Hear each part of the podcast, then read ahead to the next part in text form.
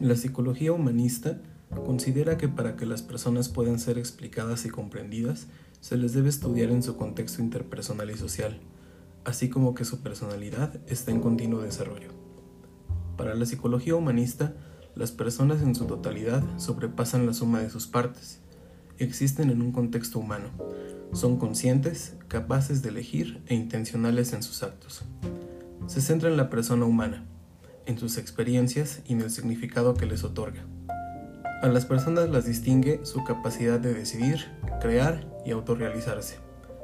La psicología humanista tiene un compromiso con el valor de la dignidad humana y el desarrollo integral de las personas en relación con otros, aunque pone especial énfasis en las experiencias individuales.